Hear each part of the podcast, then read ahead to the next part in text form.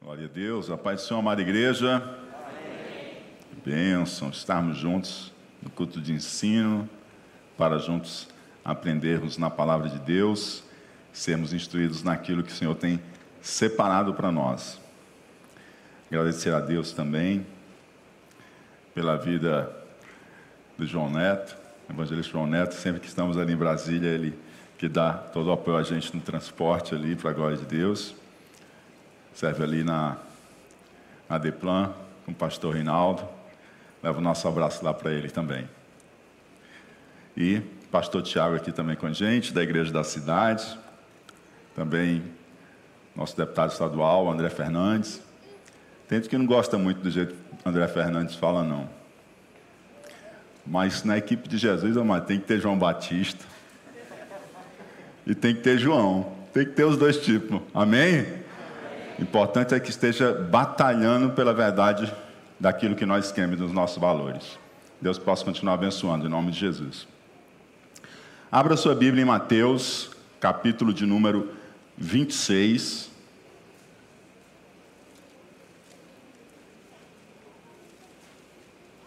Mateus, capítulo de número 26.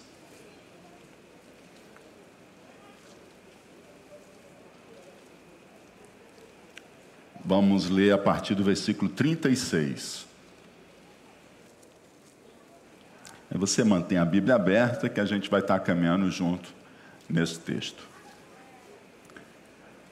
O que fazer com a minha dor?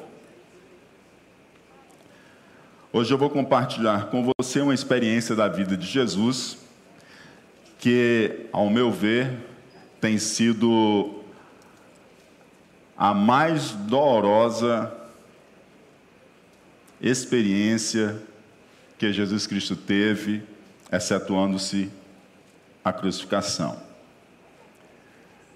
Essa experiência na vida de Jesus revela com muita clareza a humanidade de Jesus, expondo um profundo sofrimento do Senhor, e expõe também algo muito comum de acontecer no meio da dor que é o fato de sermos deixados sós.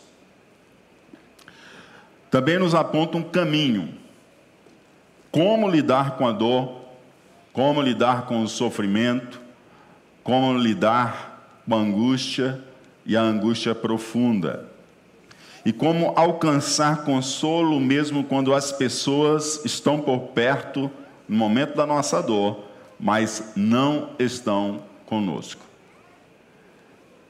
Então quero que nessa noite, nesse momento de tanto sofrimento no mundo, tanta dor, que eu e você que somos seguidores de Jesus, possamos aprender com Jesus Cristo como lidar com a nossa dor, com o nosso sofrimento e com a nossa angústia. Peçamos ao Senhor em oração. Senhor, por tua graça e misericórdia, vem falar ao nosso coração e nesse momento, ó Pai, em que tantos estão sofrendo, tantos estão vivendo angústias e dores, ó Pai, que nós, como cristãos, aquele que temos sido abraçados pela esperança, possamos, Senhor Deus, sabiamente, segundo Cristo nos ensinou, saber lidar com a realidade do sofrimento, da dor e da angústia. Cada um de nós estamos suscetíveis a isso, Senhor. E quando tu estiveste na terra, também não estivesse indiferente a isso. Por isso, Senhor, que o Teu Espírito Santo venha iluminar a nossa mente, aquecer o nosso coração e ensine a cada um de nós a como lidar com a dor. Em o nome de Jesus Cristo. Amém. Mateus capítulo 26, versículo 36 e 37 diz: Então chegou Jesus com eles a um lugar chamado Getsemane e disse a seus discípulos: Assentai-vos aqui enquanto vou além orar. E levando consigo Pedro e os dois filhos de Zebedeu, começou a entristecer-se e a angustiar-se muito.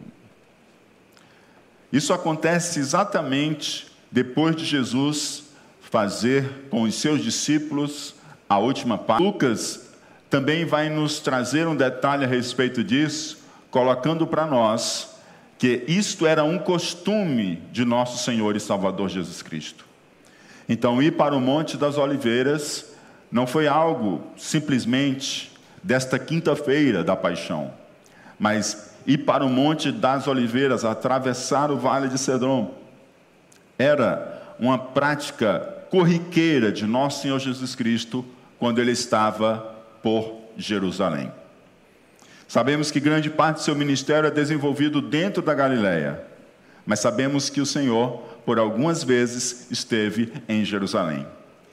E nessas vezes que ele estava em Jerusalém, ele tinha o Monte das Oliveiras, um lugar para estar com os seus discípulos, e isso por costume, para estarem ali em um tempo de convivência e oração. Daí porque Judas, que já não estava mais com eles, e tinha saído para tramar toda a traição, ele facilmente sabia onde encontrar o Mestre, porque era de costume Jesus estar naquele lugar para estar buscando ao Pai. Importante essa colocação de, Ju, de Lucas, pois ela faz a gente entender que aquele jardim era para o Senhor um jardim de oração. Aquele horto era um jardim de oração. E Jesus costumava fazer uso dele sempre que estava em Jerusalém. Mateus nos diz que aquele lugar se chamava Getsemane, que significa lagar de azeitonas ou prensa de azeitonas. É um lugar de espremer os frutos das oliveiras. O Senhor estava no Monte das Oliveiras, o nome já faz a gente entender que era um monte cercado de oliveiras, com muitas oliveiras, e ali havia um lagar, havia uma prensa de azeitonas. Daí o nome Getsemane, lugar de espremer os frutos da oliveira. E espremendo esses frutos produzir o azeite. O azeite que era o combustível para manter, por exemplo, as lamparinas, as candeias acesas. Eles não tinham energia elétrica como nós temos. Então aquele azeite ele servia para manter as lamparinas acesas produzidas. E aquele azeite também produzido servia também para o alimento, como também servia para unção. E é neste lugar tão importante para manter as noites escuras iluminadas, para os preparos das refeições e para que pessoas fossem ungidas, que Jesus escolhe para orar. Certamente isso está cheio de significados também relativos ao sofrimento de Jesus Cristo, bem como os benefícios extraídos do seu sofrimento, da sua paixão e da sua morte. Jesus ele leva consigo mais adiante Pedro, Tiago e João, dizendo para os demais discípulos: fiquem aqui, assentai-vos aqui, enquanto eu vou além orar. Ele deixa aqueles oito discípulos e segue com mais três um pouco mais para frente naquele horto. E neste círculo mais íntimo, formado por Pedro, por Tiago e por João, nos é dito que Jesus começou a entristecer-se e a angustiar-se muito. Quem é que começou a entristecer-se e a angustiar-se muito?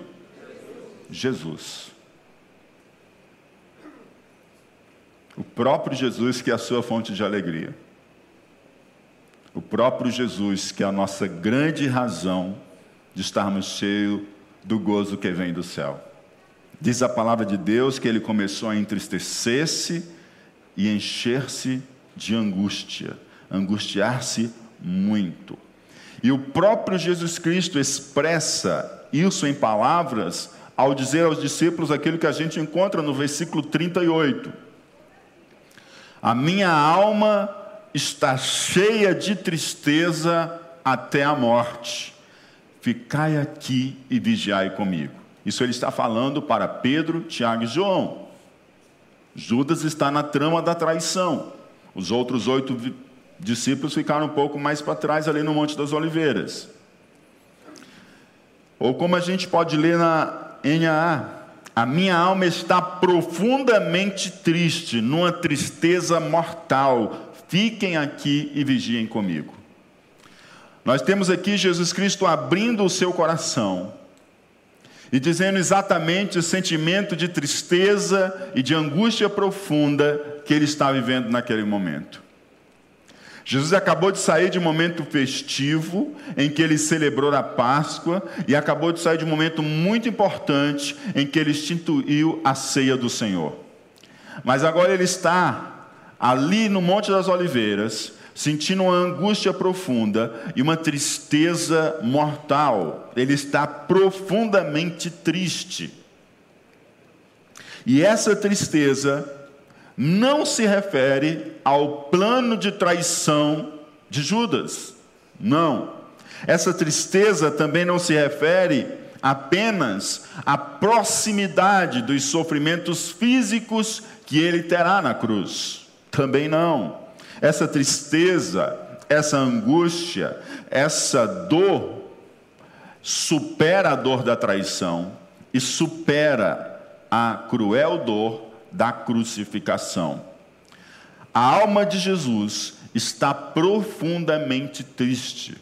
Mostra claramente para nós a dimensão da humanidade de Jesus, fazendo a gente lembrar que Jesus é verdadeiramente homem e verdadeiramente Deus.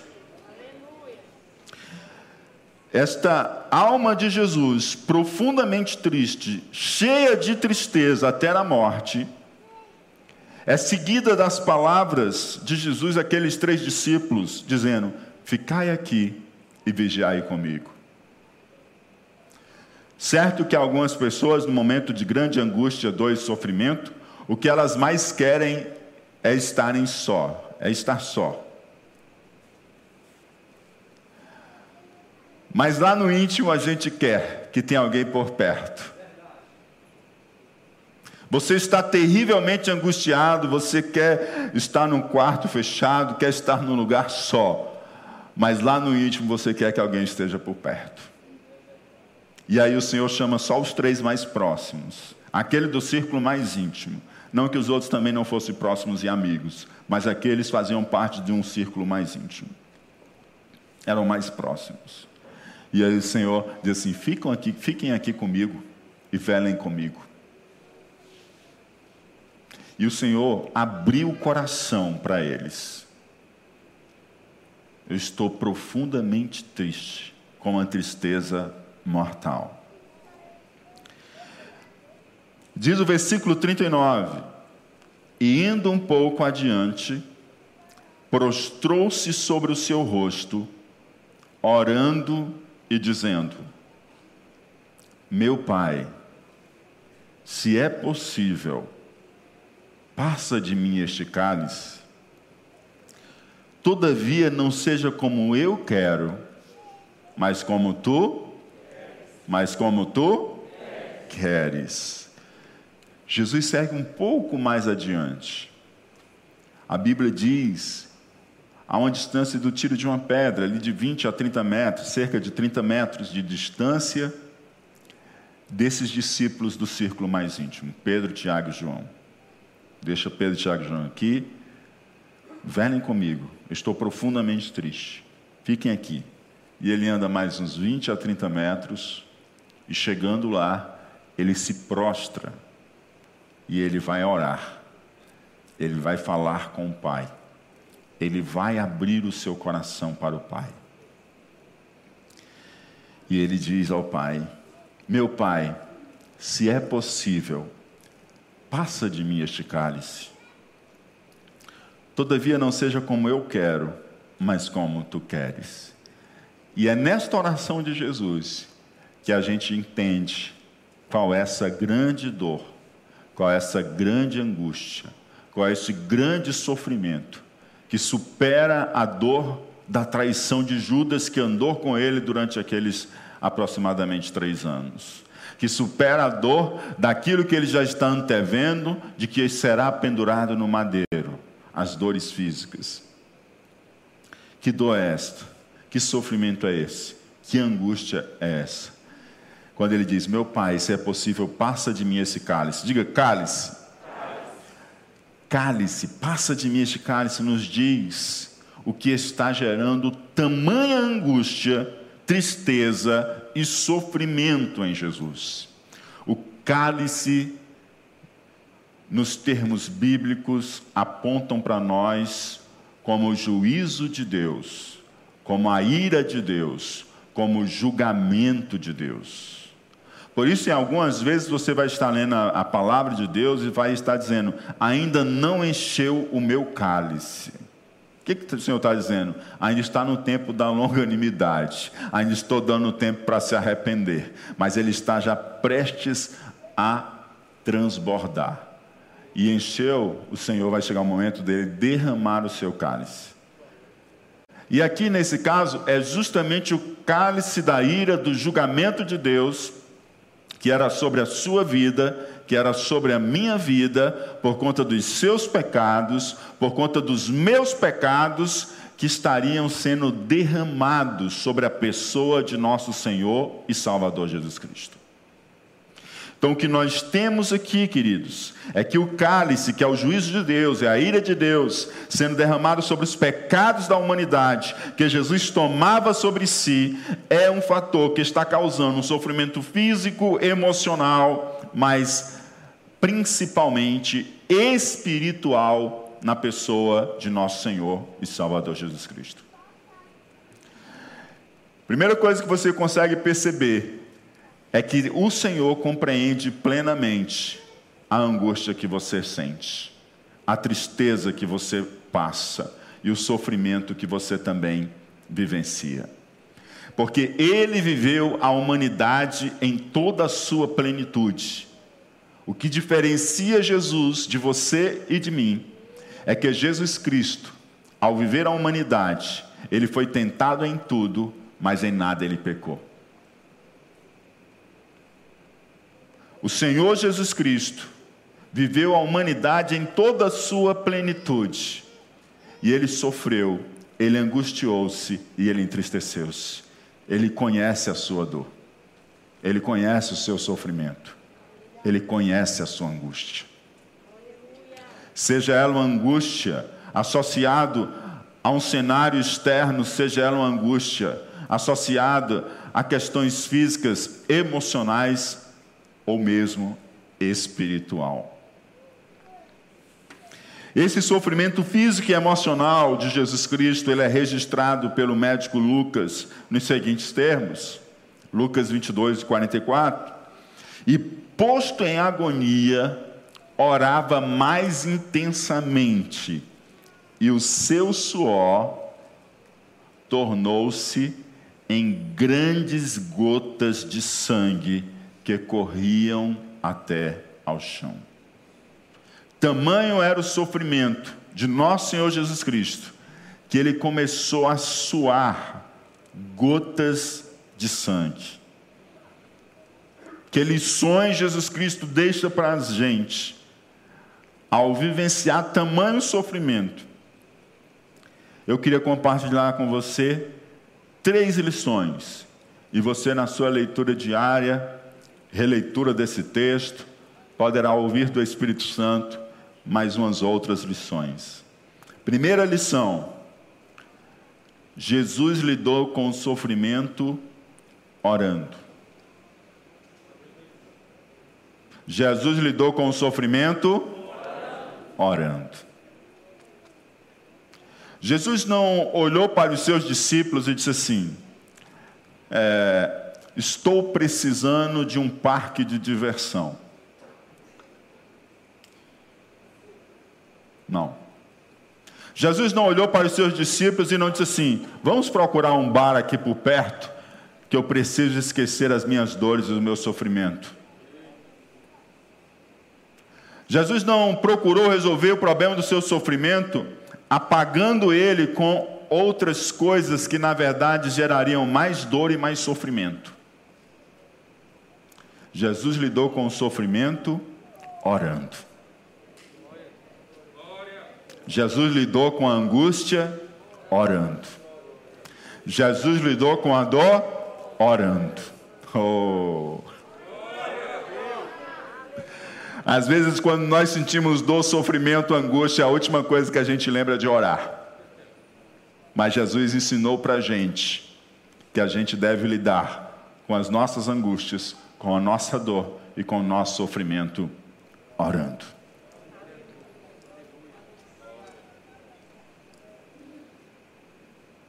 Jesus lidou com o sofrimento. Isso me faz lembrar o que o irmão de nosso Senhor e Salvador Jesus Cristo escreveu para a gente em sua Epístola Universal, a carta de Tiago, onde ele diz assim, lá em Tiago, capítulo 5, versículo 13: Está alguém entre vós aflito, ou está alguém entre vós sofrendo? Ore.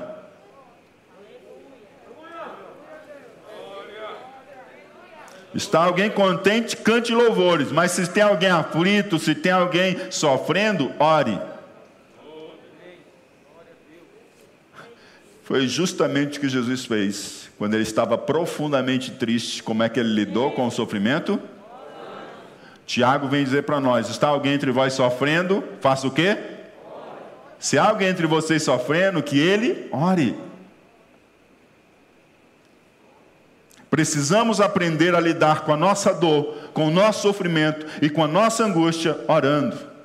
O Senhor profundamente triste, angustiado, cheio de dor, ele se lança, ele se lança ao chão, ele se lança prostrado diante de Deus e ele começa a falar com Deus e a abrir o seu coração e colocar a sua dor diante de Deus. Precisamos aprender que o nosso Deus, ele tem um remédio que alcança o mais profundo do nosso ser.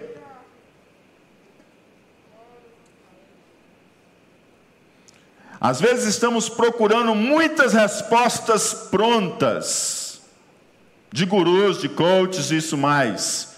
Mas nós temos a resposta certa e que funciona, que é aquela que o Senhor, o nosso mestre, nos ensinou. Nós somos discípulos. Nós somos e discípulos aprendem com o mestre e seguem a pisadas do mestre. Como é que Jesus lidou com a dor? Como Jesus lidou com a angústia? Como Jesus lidou com o sofrimento? Como que eu e você precisamos aprender a lidar com a nossa dor, com o nosso sofrimento, com a nossa angústia? Orando.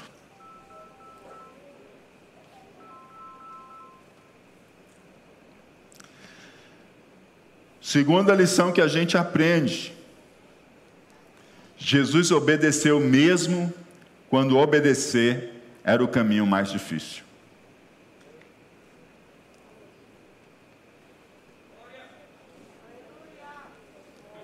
O que, que Jesus queria? Passa de mim esse cálice, passa de mim esse caminho difícil, passa de mim essa grande dor, esse grande sofrimento que se aproxima em que o pecado da humanidade vai estar sobre mim e o julgamento de Deus virá sobre mim. Ele sabia tudo que significava. Aquela hora onde, onde ele clama na cruz: Deus meu, Deus meu, por que me desamparaste? Essa é a grande dor que Jesus está sentindo antecipadamente ali dentro do Getsemane. Essa é a grande angústia. E claro, afetou isso psicológico e fisicamente fisicamente ao ponto de suar gotas de sangue. Mas Jesus olha e Jesus escolhe obedecer, mesmo quando obedecer era o caminho mais difícil. Se possível for, passa de este cálice, antes não seja feito conforme a minha vontade, mas segundo o teu querer. Mas como tu queres. Mas como? Mas como? Tu queres. Tu queres que eu passe por essa dor? Tu queres que eu passe por essa angústia? Tu queres que eu passe por esse sofrimento? Que seja como tu? Que seja como tu?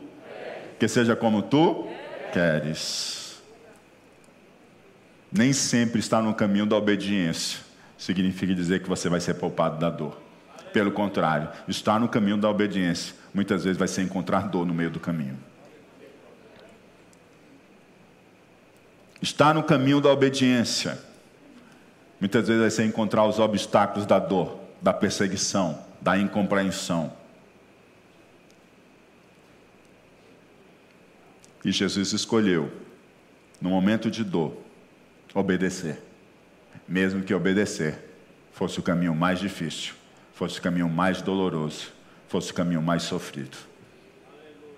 Porque a visão de Jesus ultrapassava a dor do presente.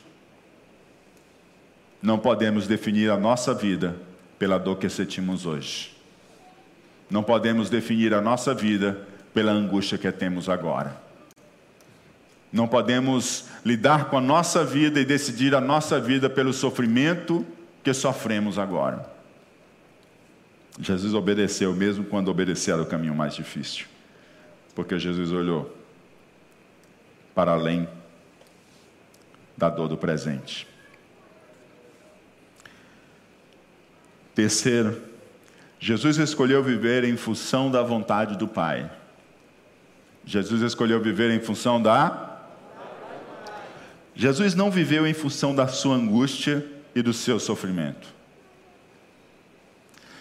Jesus não viveu em função de um caminho confortável. Ele viveu em função, como diz a sua oração, como tu queres.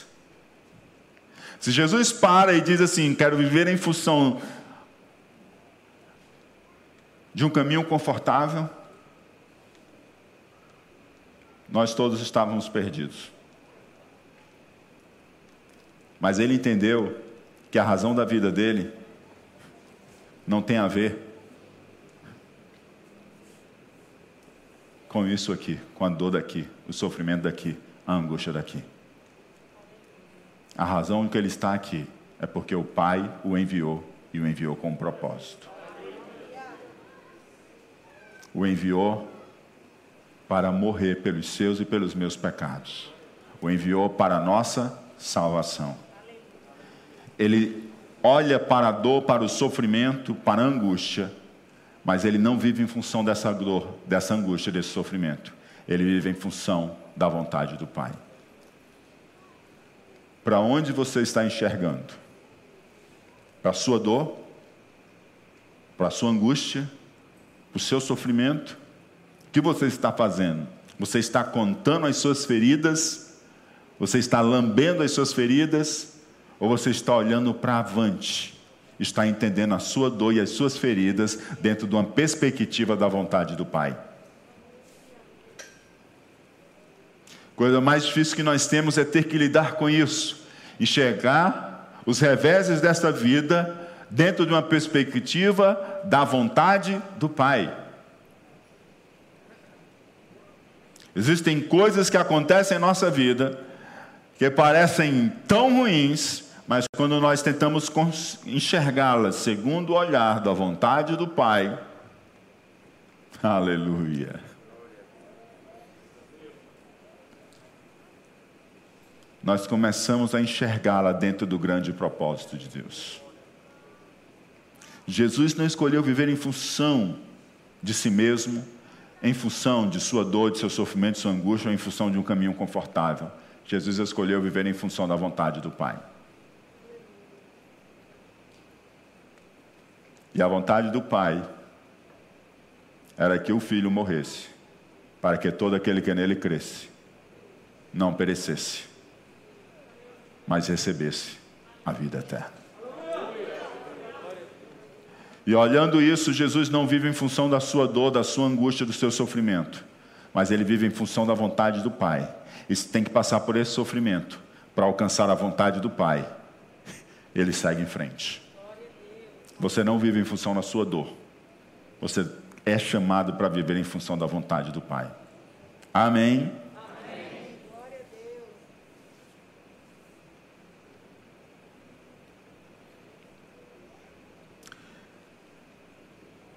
Outra questão que nós enxergamos aqui é que Jesus está só em seu sofrimento.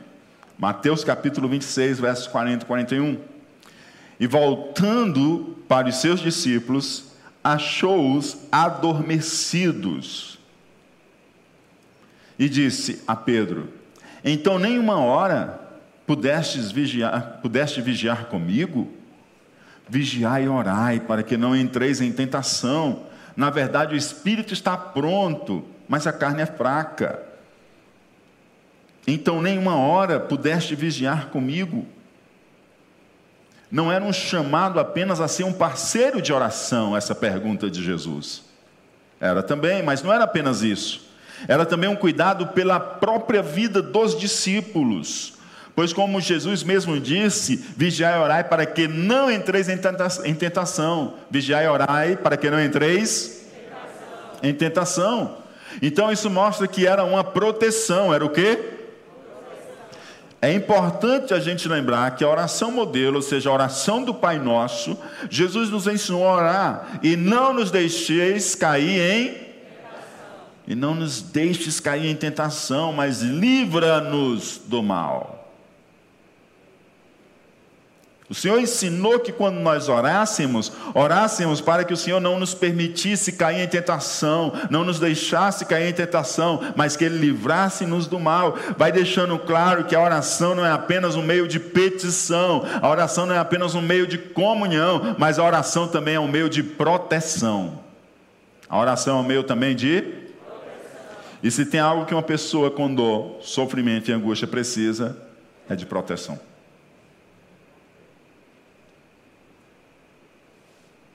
E a oração, ela não é um espaço simplesmente de petição. E ela não é apenas também um meio de comunhão, que já são muita coisa, mas é também um meio de proteção.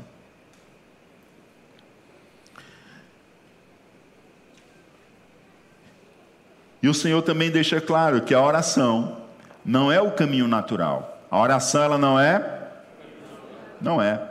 O caminho natural quando você sente dor não é a oração. Caminho natural quando você sente dor e sofrimento, você quer ligar a TV e quer assistir uma comédia ou um filme que você gosta. O caminho natural, você quer ir para um lugar e quer aliviar as suas tensões.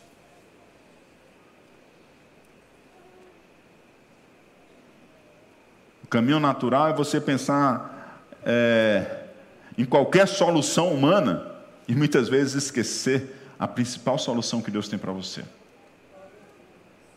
Você vai ligar, vai tentar marcar uma consulta, e a consulta talvez não está pronta para te atender nessa semana nem na próxima. Mas o Senhor está de prontidão para você se prostrar diante dEle, para você derramar a sua dor diante da presença dEle. E Ele está de prontidão para ouvir você.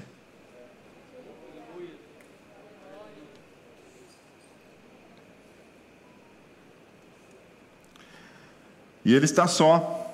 E ele se preocupa com os seus discípulos. Ele diz: Olha, vocês estão correndo risco de cair em tentação, porque vocês estão deixando a oração de lado. Momento de dor de Jesus, orar, era uma forma de ele estar no centro da vontade do Pai. Orar era uma forma de ele estar Momento de dor, procurar solução e se distrair com outras coisas, era um grande risco de cair em tentação e sair do centro da vontade do Pai. E aí o Senhor diz para o discípulo: orem para que vocês não caem em tentação, porque eu vou entrar no momento de dor e sofrimento, de angústia agora, mas vocês também haverão de entrar. Ferirei o pastor e as ovelhas se dispersarão que foi o que aconteceu com os discípulos. Viveram um momento de dor, de sofrimento, a angústia deles foi lá em cima porque perdeu toda a esperança, andaram tristes aquele final de semana como se o mundo tivesse acabado e desabado, porque afinal de contas, a grande esperança dele, o Messias, Jesus Cristo, tinha sido crucificado e estava sepultado. Foi o que aconteceu logo mais depois daqui. Nós estamos na quinta-feira, no meio da noite, altas horas. Daqui a pouco Jesus vai ser preso, vai ser levado para ser julgado, e na sexta-feira vai ser crucificado, na própria sexta-feira. E no sábado e domingo estará sepultado. E os discípulos, numa grande angústia, sem esperança, porque parece que tudo se foi. E Jesus disse: Orem para que vocês não caiam em tentação. O espírito está pronto, mas a carne é fraca. Mas o Senhor disse algo para você e para mim, como ele disse para os discípulos: O espírito está o Espírito está? O seu Espírito está pronto. O seu espírito está pronto para buscar Deus.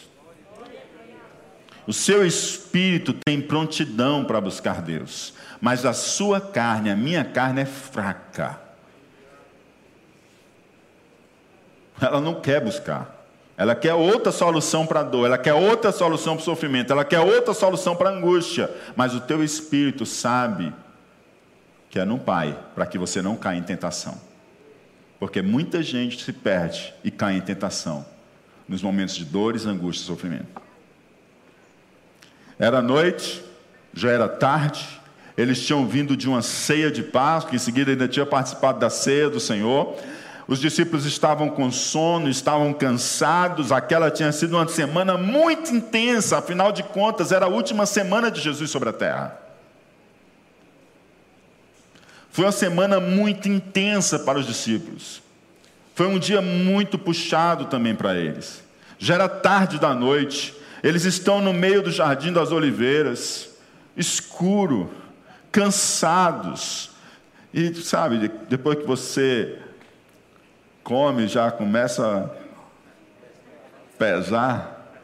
Eles vieram de uma ceia. O sono está batendo, a brisa.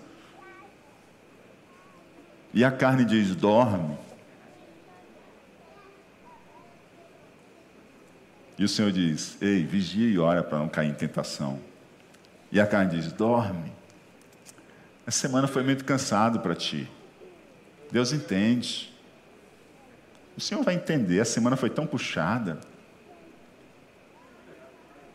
Aproveita essa brisa gostosa debaixo aqui dessa oliveira frondosa. Dorme um pouco. Você merece. Você essa semana você suou muito. Só hoje, viu lá? O que você teve que preparar lá no Senac para poder fazer a Páscoa? Correr para um lado e para o outro, ajeitar tudo da ceia. Está muito puxado, vocês estão cansados, vocês já fizeram mais demais pelo mestre. Dá uma descansadinha aí, relaxa um pouquinho, recupera as forças. Recupera as forças. É, Deus entende, né? Boa noite, Senhor. É aquela oração de Vou dormir, boa noite, Senhor. E o Senhor diz: vigiai e orai para que vocês não entrem em tentação. Vigiem comigo. Deixaram Jesus só. E daqui para frente as coisas iam ficar mais tensas. Versículo 42: Indo Jesus, e indo segunda vez, orou, dizendo: Meu pai, se este cálice não pode passar de mim sem eu beber, faça-se a tua vontade. Jesus segue e repete a oração. E em seguida retorna de novo aos discípulos. Quando ele volta, versículo 43 e 44, e voltando achou-os outra vez adormecidos, mais uma vez adormecidos, porque os seus olhos estavam carregados, estavam cansados, estavam com sono. E deixando-os de novo, foi orar pela terceira vez dizendo as mesmas palavras. Dizendo. Sabe aquele momento de dor que a única oração que você tem é a mesma diante de Deus? Jesus orou três vezes e orou as mesmas palavras. Jesus volta aos discípulos e eles estão dormindo. E ele está só. Os discípulos ainda não tinham abandonado Jesus eles ainda estavam com Jesus. Eles iam abandonar dentro de mais alguns instantes. Mas eles não abandonaram Jesus, eles estavam com Jesus. Mas eles não estavam com Jesus em sua dor. Eles não estavam com Jesus em sua angústia. Eles não estavam com Jesus em seu sofrimento. E às vezes parece que a gente quer cobrar do outro que ele entenda a nossa dor e o nosso sofrimento. Mas a sua dor e o seu sofrimento Alguém pode estar com você. Alguém pode oferecer um ombro. Alguém pode interceder com você. Pode até não deixar só. Mas você, com sua dor, você está só. Só Deus pode compreendê-la. Só Deus pode compreendê-la. Só Deus pode compreender a sua dor, a sua angústia, o seu sofrimento. Mas também é Ele que consegue lidar com a sua dor, a sua angústia, o seu sofrimento. Oh, aleluia.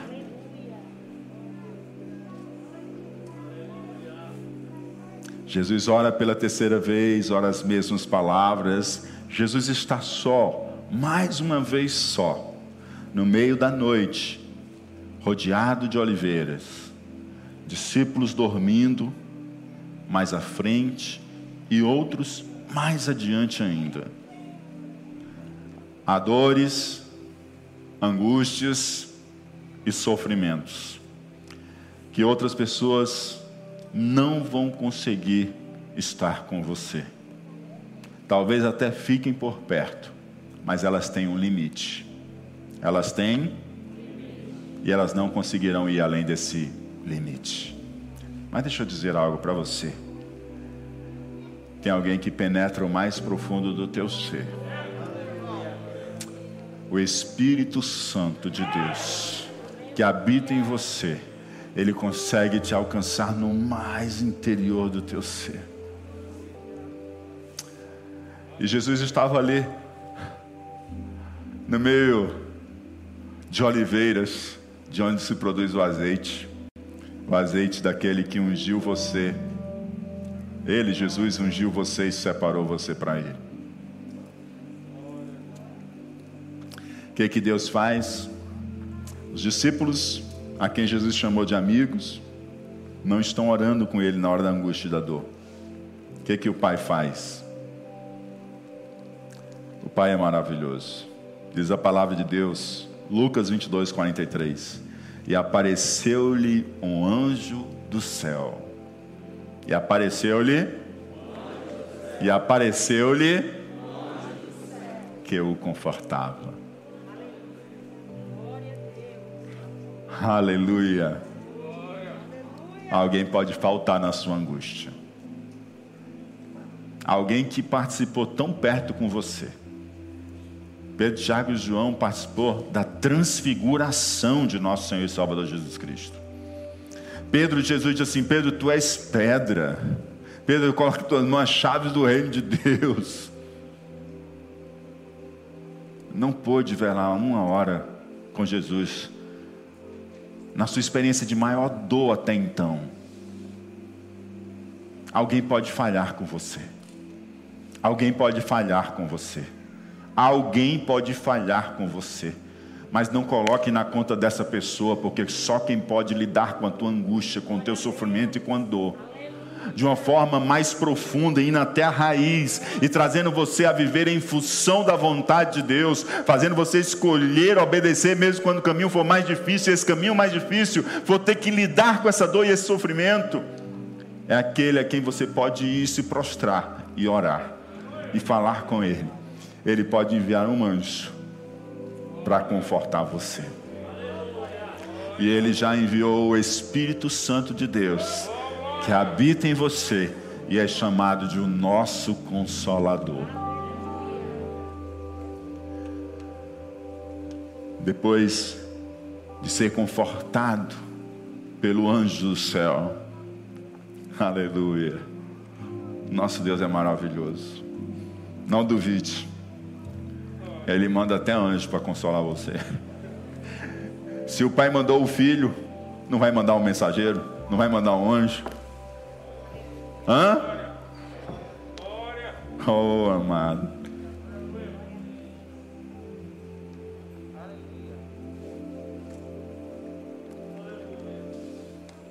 São para aqueles que buscam. A solução da sua dor não se resolve com dinheiro.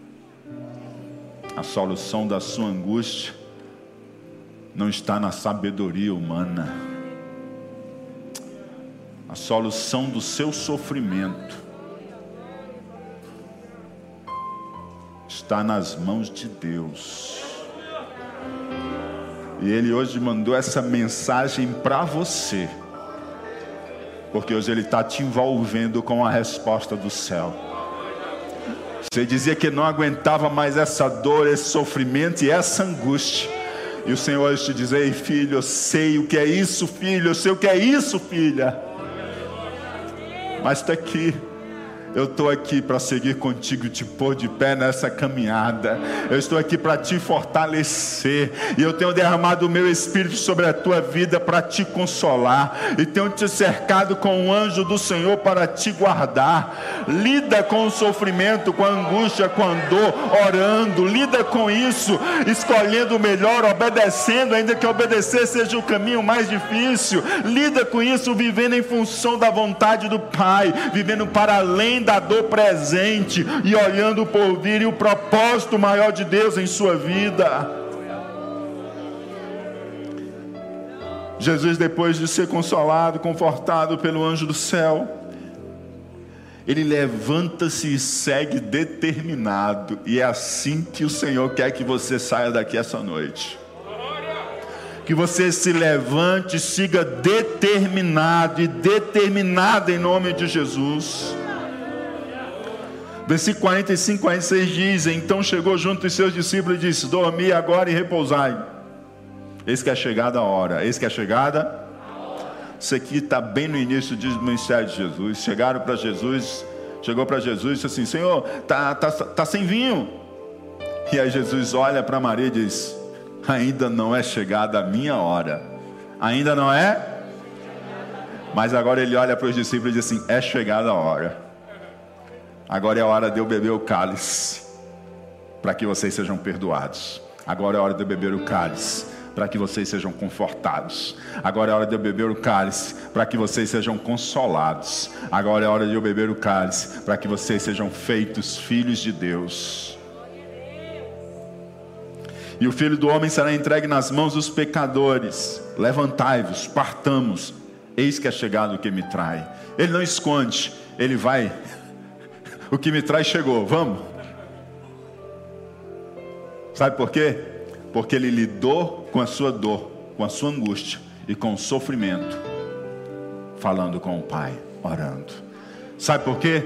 Porque ele lidou com o sofrimento, com a angústia e com a dor, escolhendo obedecer, mesmo que esse caminho fosse o mais difícil. Sabe por quê? Porque ele lidou com o sofrimento, com a dor, com a angústia, com a tristeza, escolhendo viver em função da vontade do Pai. Sofrimento, a angústia, a tristeza, a dor não parou Jesus, ele continuou no caminho do propósito de Deus. Aqueles a quem ele chamou de amigos que o deixaram só em um momento tão crucial, não fez Jesus desistir de seguir em frente e abraçar o propósito para o qual ele nasceu, e assim agradar o Pai e salvar os amigos que não vigiaram sequer uma hora com ele, não velaram sequer uma hora com ele em momento de tão grande angústia. Ao problema do sofrimento, da angústia, da tristeza e da dor, Jesus escolheu orar e reafirmar que a sua vida estava em função da vontade do Pai. E ao problema de ser deixado só, que é uma outra dor, ele resolveu continuar buscando a companhia do Pai em oração.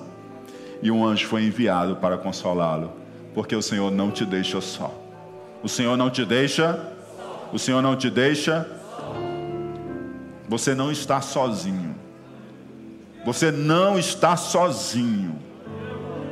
E o Senhor prova para ti que você não está sozinho, porque Ele separou essa palavra para você essa noite. Que o ânimo da vida venha sobre a tua vida, que você recobre o prazer de viver a vontade do Pai. E ao problema de ser deixado só, Deus o enviou um anjo para consolar. Que relacionamento transformador com o Pai.